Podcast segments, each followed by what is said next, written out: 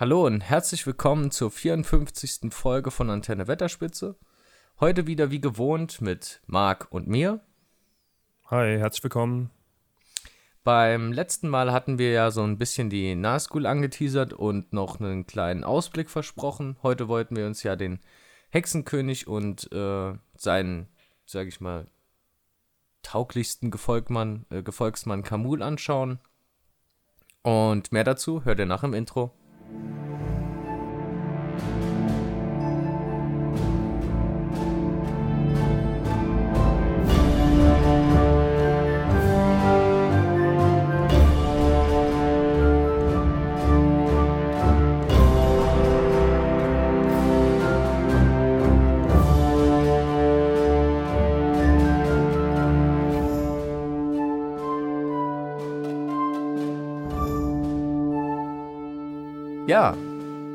Kamul.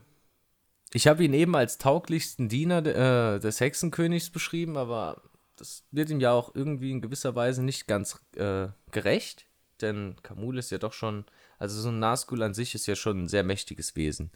Und dass sie die höchsten Diener Saurons sind, mh, stellt auch nochmal so ein bisschen ihre Wertigkeit dar oder ihre Macht. Und das war eben schon vielleicht so ein bisschen, bisschen lapidar ausgedrückt. Kommen wir jetzt erstmal zu den richtigen Stärken Kamuls. Kamul war, wie schon gesagt, der zweithöchste der Nazgul und auch neben dem Hexenkönig von Angmar, glaube ich, der einzige, der noch namentlich bekannt war. Ähm, er war sogar der geschickteste Nazgul oder eher der, der ringspürigste, ringempfindlichste. Er konnte die, die Ringe der Macht am, am besten spüren und hatte da wirklich einen, den, den feinsten Riecher aller Nazgul, obwohl die ja alle so ein bisschen ringfühlig sind. Ähm, weshalb er auch bei der Suche nach Frodo mh, außerordentlich wichtig war, würde ich mal sagen. Erstmal noch zu Kamul selbst. Ähm, zu der Sache mit Frodo und der Ring, mit dem, dem Suchen nach dem Ring kommen wir später. Ähm, Kamul auch. Äh, äh sorry, ich bin gerade in der Zeile verrutscht. Kamul, auch der Ostling genannt, ähm, lebte im dritten Zeitalter in Dol Guldur und herrschte dort als Statthalter. Er hatte sehr große Kraftschwankungen, also er war sehr, sehr empfindlich was das Tages- und Sonnenlicht angeht. Da fühle ich ihn auch ein bisschen, weil ich mag die Sonne auch nicht und fühle mich im Dunkeln wesentlich wohler. Ähm, also kann ich voll und ganz nachvollziehen. Für ihn war es nicht ganz so praktisch, da dann tatsächlich doch in Mittelerde auch zumindest die Hälfte des Tages immer die Sonne scheint, wenn man nicht irgendwie die Wolken ähm, durch irgendeinen Zauber vor die Sonne zieht und ein bisschen abdunkelt. Und dementsprechend hat er dann auch vermutlich sich im Düsterwald oder durch den Schrecken, den er von Dol Guldur in den Düsterwald ausgesandt hatte und diese ganzen böseren Kreaturen, die dann da auch noch gehaust hatten, sich doch schon ein bisschen besser zurechtgefühlt. In Mordor, in Mordor das Land des Schattens, wäre es ihm vermutlich auch gut ergangen, aber da er natürlich äh, ein starker Nazgul ist, muss er sich auch mal seinen Pflichten gerecht werden und dann auch mal da als Statthalter dienen. Ja, er blieb dann auch in Dol Guldur, also er hat nicht sonderlich viel gemacht. Es wird auch nicht sonderlich viel über ihn berichtet. Ähm, ehe dann der Ruf kommt ähm, von Sauron und vom Hexenkönig, dass nach einem gewissen Frodo, äh, Beutlin, nicht Frodo, also mit Frodo ist mir jetzt gerade einfach so rausgerutscht. Sie haben ihn natürlich gesucht, aber sie haben explizit nach Beutlin und nach Auenland gesucht. Und diese Suche hat sich tatsächlich auch als ein bisschen schwerer erwiesen, da sie überhaupt nicht wussten, wo das Auenland überhaupt ist.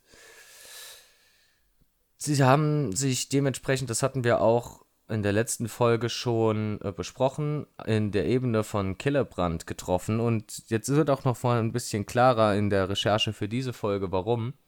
Denn sie dachten zunächst, dass äh, das Auenland östlich des Nebelgebirges liegt, also nicht westlich, wo es eigentlich liegt. Und deshalb suchten sie zuerst mal in diesen äh, Tälern und Schluchten des Anduins und so ein bisschen links und ab, ähm, äh, ja, links und rechts des Anduins, also nicht sonderlich weit im Düsterwald. Auch nicht ganz in den Gebirgen, sondern nur so in dieser, ähm, ja, in dieser, diesen Täl Flusstälern des Anduins nach, nach äh, dem Auenland, haben es nicht gefunden, weil es ist ja tatsächlich auf der ganz anderen Seite des Gebirges. Ähm, dementsprechend blieb dann ihre Suche erfolgslos und als sie sich auf den Rückweg nach Mordor machen wollten, haben sie dann durch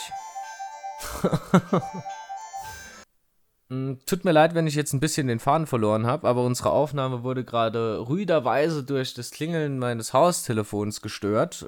Jetzt musste ich jetzt noch mal kurz neu ansetzen, weil äh, den Sound wollten wir euch dann doch, doch tatsächlich ersparen.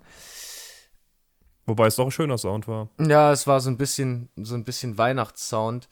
Ich habe den meinen Eltern, ich bin momentan in meinem Elternhaus, weil meine Mutter ähm, diese Woche 50 geworden ist und dann äh, die Sippschaft einberufen hat zum Geburtstag feiern. Und den Klingelton habe ich ihnen, als sie das Telefon neu bekommen haben, mal eingestellt. Eigentlich, um sie ein bisschen zu ärgern, weil ich mir dachte, jedes Mal, wenn das Telefon klingelt, so ein äh, Jingle Bells Weihnachtssound zu hören, wird auf Dauer nervig. Mittlerweile bin ich, glaube ich, der Einzige, der davon noch genervt ist. Also es ist äh, tatsächlich ein Schuss, Hat der nach so hinten losging. Aber man kennt's. Man kennt's.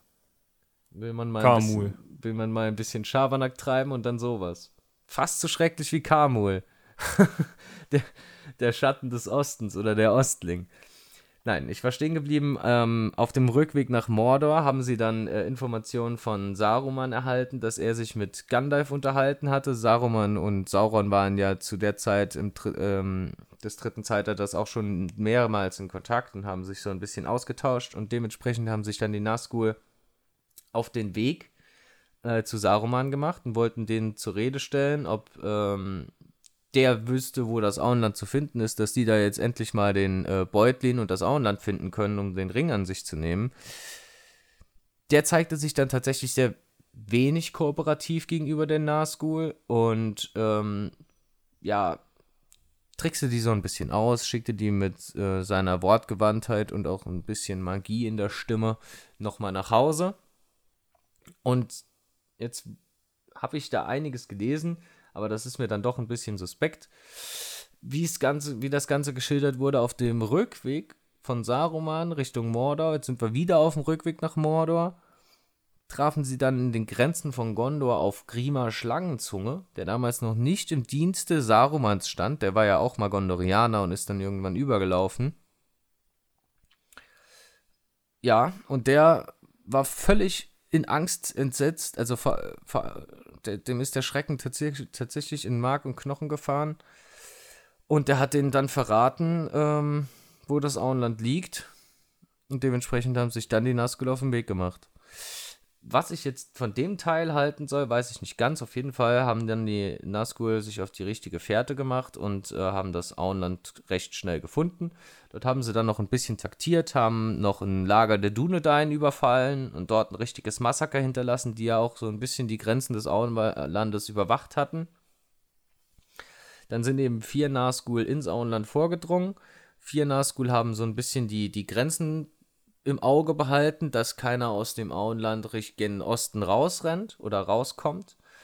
Und der Hexenkönig, auf den kommt Mark später noch zu sprechen, der hat dann noch alte Bekannte besucht in den Hügelgräberhöhen, so alte Grabunholde und böse Kreaturen und hat die nochmal ermahnt, wachsam zu sein und äh, dem Bösen auch äh, gut zuzutun, also in böser Hinsicht natürlich. Und jetzt kommen wir wieder zu Kamul. Kamul, der ringempfindlichste der Nazgul, hat natürlich dann die vier Nazgul angeführt, die ins Auenland vorgedrungen sind. Ähm, er hat sich da zum Beispiel auch mal mit dem äh, alten Ohm unterhalten und hat die Hobbits auch zweimal entdeckt. Ähm, er ist auch der Nazgul, der im Film, glaube ich, da an der, dieser einen Stelle zu sehen ist, wo, ähm, wo, er, wo die Hobbits sich unten in dieser Mulde unter der Straße verstecken ja, verfolgte sie dann zur Bockenburger Fähre und hat dann da nochmal so ein bisschen die Spur verloren.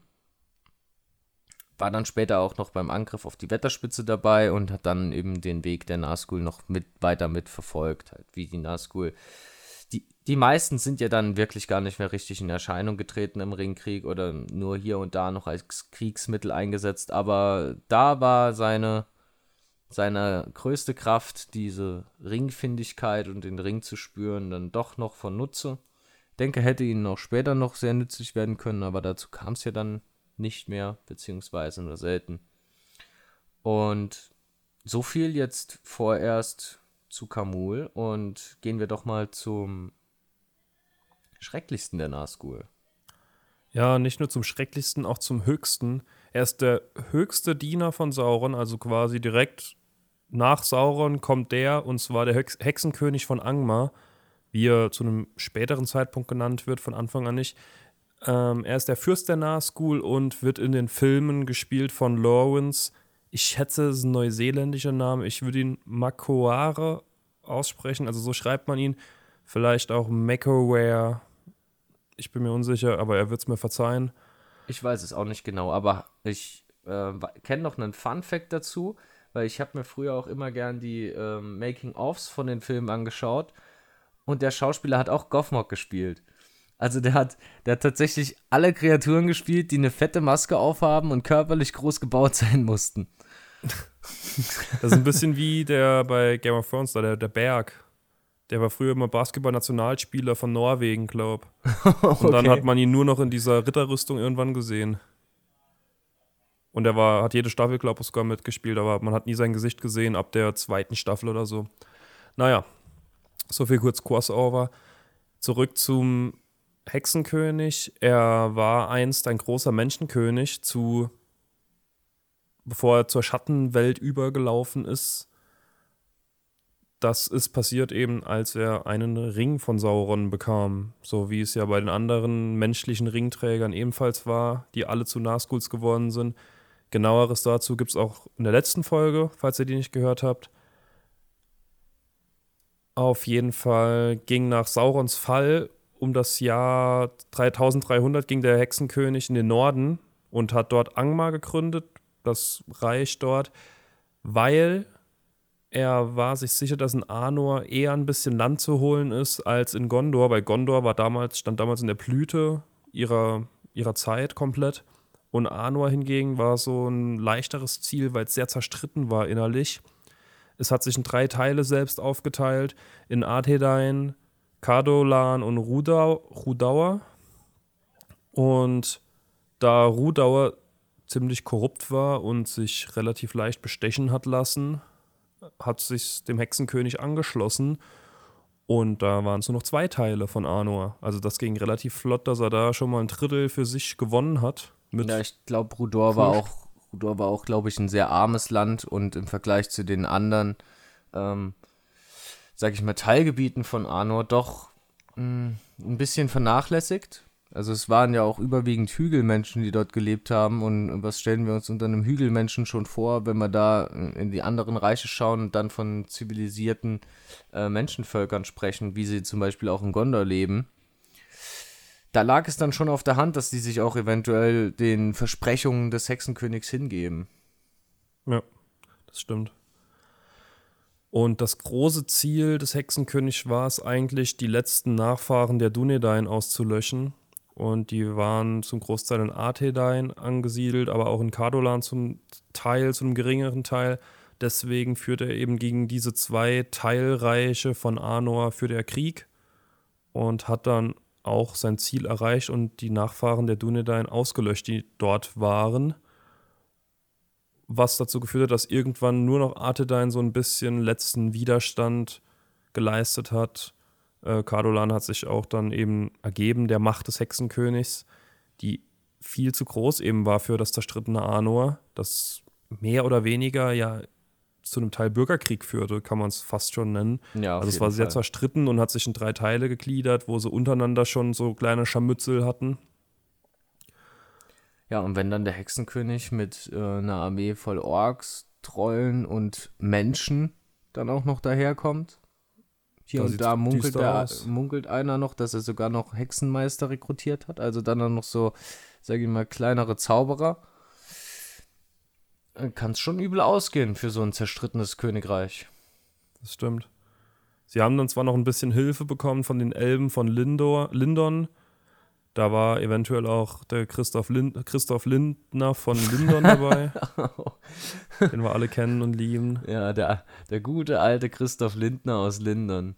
Um nochmal auf unsere, weil für alle, die ihn nicht kennen, das ist Marks Charakter in Herr der Ringe Online. Wofür mich vermutlich die ganze Herr der Ringe Online-Community hasst, aber das macht nichts. Ja, wir haben das, wir haben das ja in unseren Herr der Ringe Online-Specials hier schon gehört, dass da die Community auf äh, Trollnamen doch schon ein bisschen toxisch reagiert und Ja. wir unsere Eins haben uns schon gewundert, warum so wenig Interaktion mit uns getrieben wird. Ich, ich, Ja. weiß, ich weiß gar nicht mehr genau, wie mein Charakter heißt. Äh, irgendwas Gellegost oder so? Ja, Oder irgendwas, Celebrandros? Ich glaube, Ja, genau, so war's, ja. Celebrandros war es, glaube ich. Da habe ich mir tatsächlich noch versucht, was, was auszudenken, was da irgendwie mit reinpasst. Aber wenn der Celebrandros dann die ganze Zeit mit dem Christoph abhängt, dann sehe ich doch da auch schwarz. Ja, wobei unsere Schuhe da auch, das kann man, denke ich, schon so sagen, die hängen am Nagel. Mm, Also ich habe das Spiel deinstalliert, meine hängen am oh Nagel. Gott. Das ist jetzt äh, das ist das erste Mal, dass ich davon erfahre. Ich hab's noch. Ja, dann viel Spaß. oh Gott. Nochmal ganz kurz, das ist das letzte Mal, dass ich die Information jetzt hier liefere. Ich habe es schon öfters geliefert. Ähm, Herr der Ringe, Schatten des Krieges ist bei Steam im Sale. Oh Gott, Marc. Hör doch auf. Es war jetzt offiziell das letzte Mal, dass ich das hier beworben habe. Gut. Marc hatte mir das Gehen wir- die Woche schon mal geschrieben und ich habe die Marc direkt gesagt, dass er es lassen soll. Es ist, es ist grausam, es ist furchtbar, es tut einem weh, wenn man sich das anschaut, spielt. Irgendwann, irgendwann spiele ich es noch. Irgendwann machen wir da noch eine Folge auch drüber. Oh Gott. Jedenfalls kommen wir zurück zu den Elben von Lindon. Die konnten Angmar so ein bisschen zur Seite stehen, aber trotzdem haben sie da nicht mehr so viel entgegensetzen können. Und im Jahr 1974 im dritten Zeitalter ist Arthedain eben auch dem Hexenkönig ähm, unterlegen gewesen und hat verloren den Krieg und musste sich damit ergeben. Ein Jahr später, im Jahr 1975, drittes Zeitalter, zog Eanur, das war der Thronerbe von Gondor, also der Sohn des amtierenden Königs, zog mit Glorfindel und, und dessen Armee von Elben und Menschen in den Norden, um dem Hexenkönig Einhalt zu gebieten. Das hatten wir auch schon mal sehr ausführlich in unserem Schlachten-Special besprochen. Leider weiß ich gerade nicht, welche Folgennummer das ist, aber das findet ihr, falls euch das jetzt nochmal interessiert und ihr nochmal reinhören wollt. Und so ein bisschen kurz zusammengefasst ist es eben so, diese Armee von Menschen und Elben, die konnte den Hexenkönig nicht besiegen, sie konnte ihn ein bisschen zurückdrängen. Allerdings hat sie die Schlacht von Vornost, die eben da stattfand, nicht gewonnen, nicht verloren. Es war eher so ein bisschen ein Putt weil er nur, der hat sich ein bisschen doof dran gestellt und ist von seinem Pferd gefallen, als das sich aufgebäumt hat, weil es vor der Aura des Hexenkönigs eben solche Angst hatte, dass es seinen Reiter abgeworfen hat, was zu einem riesigen Spott des Hexenkönigs geführt hat, der eher nur auch noch zum Verhängnis werden soll. In dem Zusammenhang, Marc, habe ich mir eben schon gedacht, als ich äh, mir die ganze Lore nochmal angelesen habe. Ich weiß nicht, ob wir schon mal eine Folge über große Elbenfürsten gemacht haben, aber ich glaube, das könnten wir schon mal machen. Glorfin könnten also. Glorfindel ist ja so ein bisschen tatsächlich die Krux des Hexenkönigs. Ja. Und ähm, auf den kommst du ja gleich bestimmt noch ein bisschen zu sprechen. Ja. Der hatte den, der hatte ja auch mit Elrond die, die, ähm, diese Fluten heraufbeschworen, wo, wo die Nazgûl dann später weggespült worden sind, die, ich- wie ich oder eben schon mal erwähnt habe oder wie wir es in der letzten Folge auch schon mal genannt haben. Und der hat ja auch schon ähm, im ersten Zeitalter mitgekämpft. In Gondolin hat er da, glaube ich, gelebt und hat da auch schon gegen das, das, das, den richtigen Schrecken gekämpft. Und da ist dann so ein kleiner, dahergelaufener Hexenkönig, für den natürlich nicht viel, äh, weswegen der auch da so forsch gegen den vorgeht. Ähm, war das sicher Glorfindel, der die Fluten heraufbeschworen hat mit Elrond? War das nicht Gandalf? Nee, ich glaube, das war Glorfindel. Könnt ihr gerne Bezug nehmen? Ich bin mir jetzt gerade unsicher. Aber kann auch gut sein, dass Glorfindel war mit äh, Elrond. Ich dachte, es wäre Gandalf. Aber nichtsdestotrotz kann der Hexenkönig eben ein bisschen zurückgeschlagen werden. Er kann nicht vernichtet werden. Allerdings flieht er zurück nach Mordor, wo er eben Zuflucht sucht und eben ganz gut wegkommt.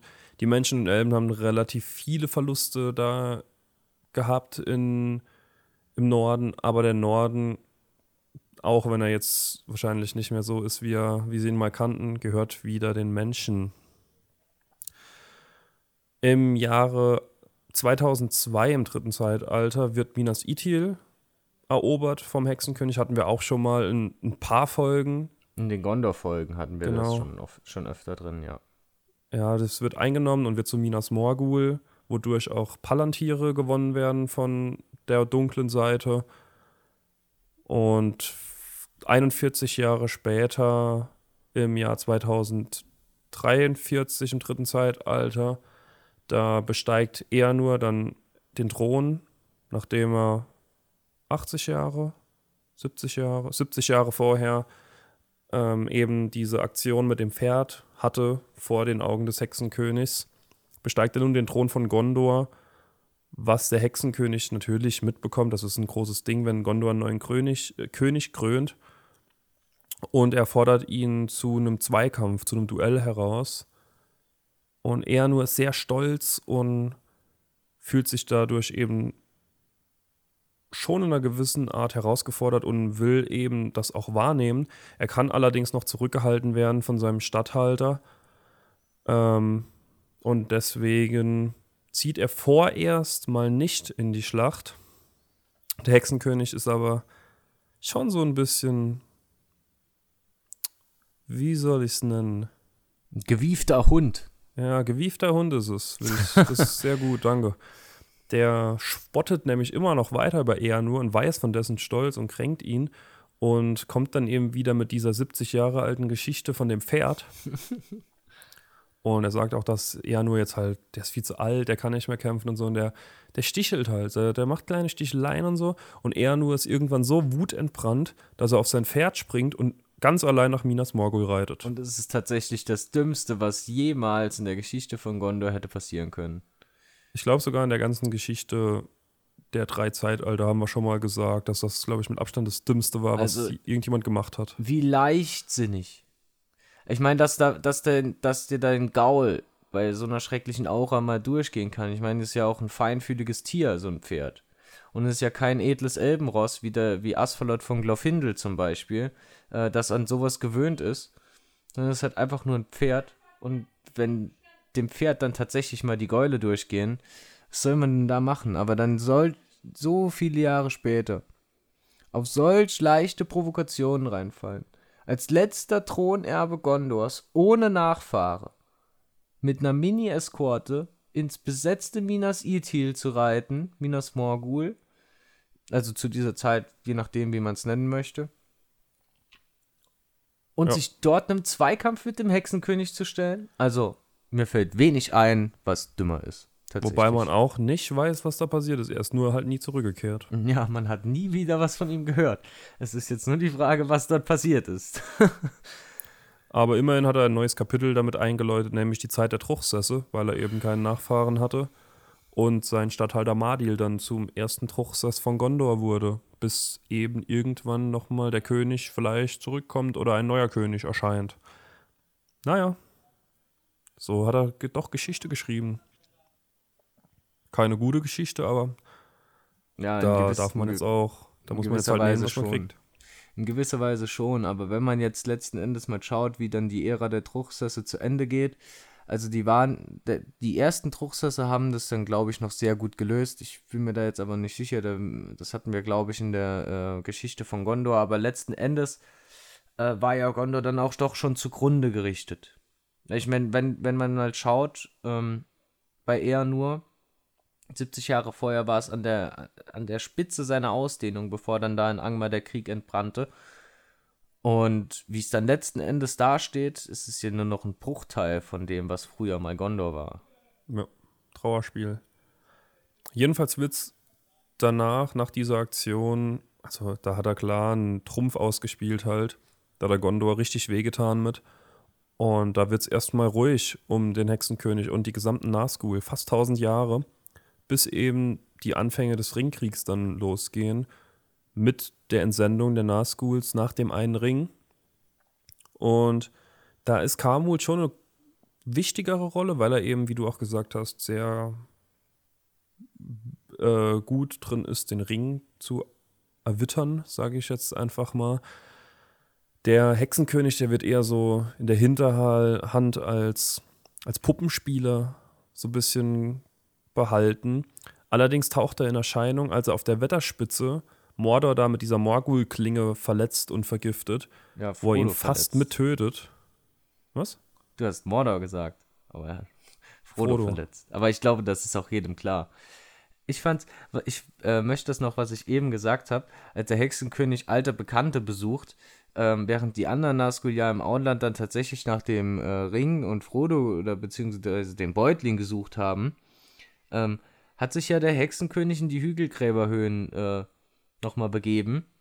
Und ich glaube, in den Hügelgräberhöhen hat er vielleicht auch den einen oder anderen Geist äh, von damals, wo er dann da in Arnor eingefallen ist, weil es ist ja genau das Gebiet, nochmal wieder getroffen. Den hat er ja, glaube ich, auch so ein bisschen paktiert. Ist doch auch mal schön, dann nochmal Beziehungen zu pflegen, so tausend Jahre später in äh, gruftigen Höhlen. Der Hexenkönig bisher auch auf Pferden beritten, das hatten wir vor zwei Folgen bei den Reittieren der Nazgul. Oh, das war eine richtige Nazgul-Reihe. Super nice. Ähm, da haben wir schon diese Flut bei der Brünenfurt eben besprochen und da verliert eben auch der Hexenkönig sein Pferd und ist ab diesem Zeitpunkt, sobald er zurück in Mordor ist, dann nur noch auf geflügelten Wesen anzutreffen. Und auf diesem geflügelten Wesen tritt er auch vermutlich am ikonischsten in den Filmen und auch in den Büchern in Erscheinung nämlich in der Schlacht bei Minas Tirith, als sie die Festung von Minas Tirith belagern und er auf seinem geflügelten Wesen da auftaucht. Da tötet er nämlich Theodens Pferd, welches zusammenbricht und auf Theoden drauffällt, wodurch er innere Verletzungen eben erleidet und noch vor Ort und Stelle stirbt. Ist auch eben irgendwie der, der, der ungewollteste Tod, glaube ich, in einem Krieg dass man von seinem Pferd begraben wird und deswegen stirbt. Naja, gut, aber wenn da halt der Hexenkönig mit seiner Fellbestie vorbeikommt, die ja das, dein Pferd einfach nur packt und dann durch die Gegend schleudert, dann kann es, glaube ich, schon mal passieren. Aber was du jetzt, glaube ich, außer Acht gelassen hast, er hat ja vorher in der Schlacht von Minas Tirith schon entscheidenden Einfluss genommen. Also bei der, bei der Erstürmung des Tores haben, hatten, haben sich ja die Truppen Mordos fast die Zähne ausgebissen. Trotz Grond des äh, Unterwelthammers diesem riesengroßen Wolfsschädel, diese, dieser enorme Rambock, den man auch im Film äh, richtig gut dargestellt hat, mit dem haben sie ja letzten Endes das Tor eingeschlagen. Und vorher hatten sie es mal mit, das ist auch recht schön in äh, den Extended-Szenen zu sehen. Da haben sie es mal mit einem kleinen Rambock versucht und die haben da so oft auf dieses Tor draufgehauen, dass sie da ewig hohe Leichenberge links und rechts hatten und dann fast keinen Platz mehr für Grond hatten, weil in dieser in dieser Schneise, in der das Tor von Minas Tirith lag, einfach kein Platz mehr war vor lauter Leichen von Orks, die da erschossen wurden. Aber der Hexenkönig hat auch den dritten und letzten Schlag von Grond äh, noch mit Magie unterstützt und ihm so dann die benötigte Kraft verliehen, um das Tor zu durchbrechen. Genau. Und er hat damals von Chlorfindel eine Prophezeiung bekommen, in eben dieser Schlacht bei Fornost, deutlich, deutlich früher. Da wurde von Chlorfindel ihm vorhergesagt, dass er nicht durch die Hand eines Mannes sterben wird. Und da ruht er sich auch ziemlich drauf aus, auf dieser Prophezeiung. Ist auch mutig von, vom Hexenkönig, wenn nicht eher naiv und abergläubig, aber auch mutig. Und deswegen hat er da auch kein Problem mit, wenn da irgend so ein Krieger herbeigeritten kommt, in diesem Fall Eowyn, und seinem geflügelten Wesen einfach mal schnurstracks den Kopf abtrennt.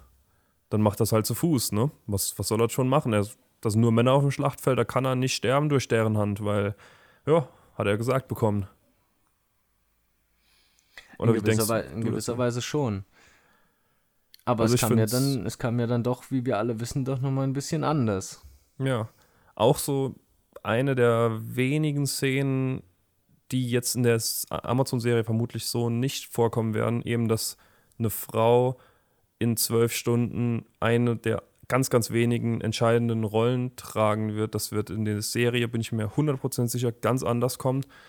Jedenfalls tritt Eowyn da in Erscheinung, zieht ihren Helm ab, zeigt, dass sie eine Frau ist und widerlegt somit die Prophezeiung. Erstmal kriegt sie noch einen Riesenschlag aber auf ihr Schild vom Hexenkönig, der ihr den Arm so taub schlägt, dass sie das Schwert gar nicht heben kann. Sie bekommt dann aber Hilfe von Mary, der mit einem Dolch dem Hexenkönig von hinten heimlich in die, wie heißt denn das, Kniebeuge? Kniebeuge? Kniekehle. Die Rückseite vom Knie reinsticht und ihn so eben Eowyn ein paar mehr Sekunden gibt, sich zu erholen, wodurch sie dann doch das Schwert schwingen kann und den Hexenkönig tötet. Das war ja. dann auch das Ende des Hexenkönigs. Also in gewisser, in gewisser Weise äh, ist er ja nicht gestorben, sondern seine, er war, seine Macht wurde so enorm geschwächt durch diesen, also es wäre ein tödlicher Hieb gewesen, aber da es ja untote Ringgeister sind, ähm, löst er sich dann quasi auf und seine Macht muss sich irgendwann nochmal angesammelt manifestieren. Ähm, vielleicht auch ein bisschen durch ein bisschen Zutun von Sauron. Aber mit den Ringgeistern geht es ja dann ohnehin ein paar, also kurze Zeit später dahin, wenn dann der Ring in dem Schicksalsberg vernichtet wird. Wenige Tage später sogar, oder? Ich weiß nicht genau, wie viel noch dazwischen liegt, aber es war nicht, äh, deshalb habe ich mich da auch gerade ein bisschen zurückgehalten, aber es ja. ist, glaube ich, nicht, es hat nicht mehr so lange gedauert. Ja, ich glaube, es sind ein paar Tage nur noch dann dazwischen. Ja. Genau, und am Ende de, des, wenn der Ring in den in die Tiefen des Schicksalsberges geworfen wird, geht es eben auch mit Kamul zu Ende, von dem man im Moment nicht weiß, wo er da gerade rumkreucht und fleucht. Wird wohl auf irgendeinem Schlachtfeld zugange sein. Ja. Wie die Hobbits. Die Hobbit-Bogenschützen, die auch gerade irgendwo kämpfen, vermutlich. Ja. Wie die Hobbit-Bogenschützen bei der Schlacht vom Vornost. Die ja. die äh, alliierten Truppen aus Elben und Menschen aus, und also Ritter aus Gondor und Elben aus Lindon und äh, Bruchtal sind sie, glaube ich, gekommen, unterstützt haben und die wissen das nicht zu schätzen. Frech. Hm, ich finde es auch ganz, frech einfach. Ganz frech. Ich glaube, es ja. gab keinen ehrbareren Trupp in der Geschichte Mittelerdes als diese, diese Freischärler von Hobbit-Bogenschützen. Gut, da sind wir auch mit dem Thema von heute am Ende. Ich finde es immer ganz schön, dass wir auch abseits von diesem Kosmos noch was empfehlen. Was empfiehlst du mir und den Hörerinnen und Hörern denn heute? Oh abseits oh von der Welt. Marc, ich hab dich. Jetzt hast du mich ja komplett überrascht. Das haben wir jetzt so oft gemacht in letzter Zeit. Was machst du in letzter Zeit? Was guckst du für Serien? Was guckst du für Filme? Was, was hat dich in letzter Zeit Ach, überzeugt? Wenn ich ehrlich bin, schaue ich zurzeit keine einzige Serie. Also die letzte Serie, die ich geschaut habe, war äh, Grimoire of Zero. Das ist ein Anime auf Netflix. Ähm, der, ja, der war okay. War ganz witzig an der einen oder anderen Stelle, aber ich würde ihn jetzt nicht irgendwie besonders hervorheben. In letzter Zeit bin ich dann bin ich tatsächlich sehr beschäftigt. Äh, ich arbeite von morgens 8 bis meistens äh, frühestens mittags um 5 und oft bis abends 6 und dann ist es ja auch oft schon dunkel, beziehungsweise habe ich dann keine Lust mehr irgendwas zu machen. Ähm, dann mache ich mir noch was ordentliches zu Abendessen, dann haben wir oft schon 8 Uhr und dann gehe ich so meinem jahrelang, jahrelang Hobby des äh, Live-Sportkonsums nach und schaue mir irgendeinen Live-Sport an. Das geht dann von E-Sport bis Fußball über Handball bis hin zu Australian Football. Also ich bin da schon sehr breit aufgestellt. Oder ich zock halt. Aber jetzt, ähm, wenn, ich bin ja jetzt noch mal äh, seit kurzer Zeit hier im, in der Heimat im Saarland zugange.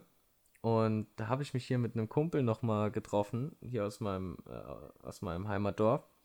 Und wir haben tatsächlich nochmal Schlacht um Mittelerde-LAN-Partys aufleben oh, lassen. Wunderschön. Es war ein Traum. Es war aber auch ein Krampf, die Spiele nochmal äh, komplett und ohne Probleme zum Laufen zu bekommen. Weil ja, es ist ja ein sehr, sehr altes Spiel. Und ähm, die Supporter sind ja schon seit Jahrzehnten eingestellt. Und da muss man dann immer noch solche ähm, komischen Extra-Dateien von Hand erstellen, die das Spiel nicht mehr generieren kann. Und irgendwie sind die Grafikeinstellungen auch, trotz dass die, die Grafik nicht mehr nicht so anspruchsvoll ist, ähm, gibt es dann nach 20 Minuten immer irgendwie ist dann der, der Speicher vom Spiel vorher von der Grafik und dann stürzt es ab.